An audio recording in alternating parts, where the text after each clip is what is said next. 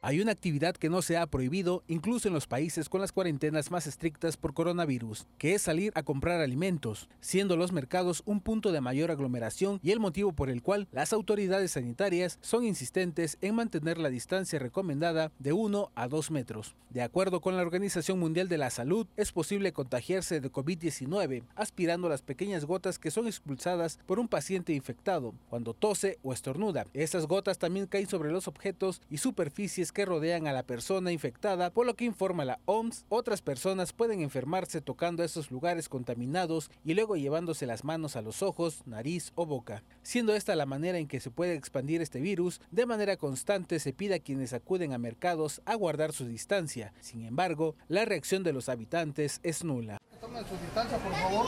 Hay que estar formados por la contingencia.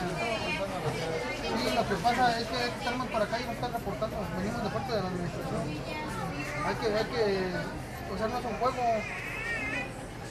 Por favor, hay que agarrar más para acá, por favor. Estén formados. Lo complicado para las autoridades es que al parecer las formas de poder hacer entender a los ciudadanos aún no ha dado resultado, por lo que esta insistencia será de manera más enérgica, pese a que cause molestia en los habitantes. Todas las direcciones se están sumando a, a este trabajo y este pues es un trabajo que vamos a estar haciendo toda la semana con guardias. Pues no queda de otra, ¿no? Ya viste que no es suficiente con que pase el perifoneo.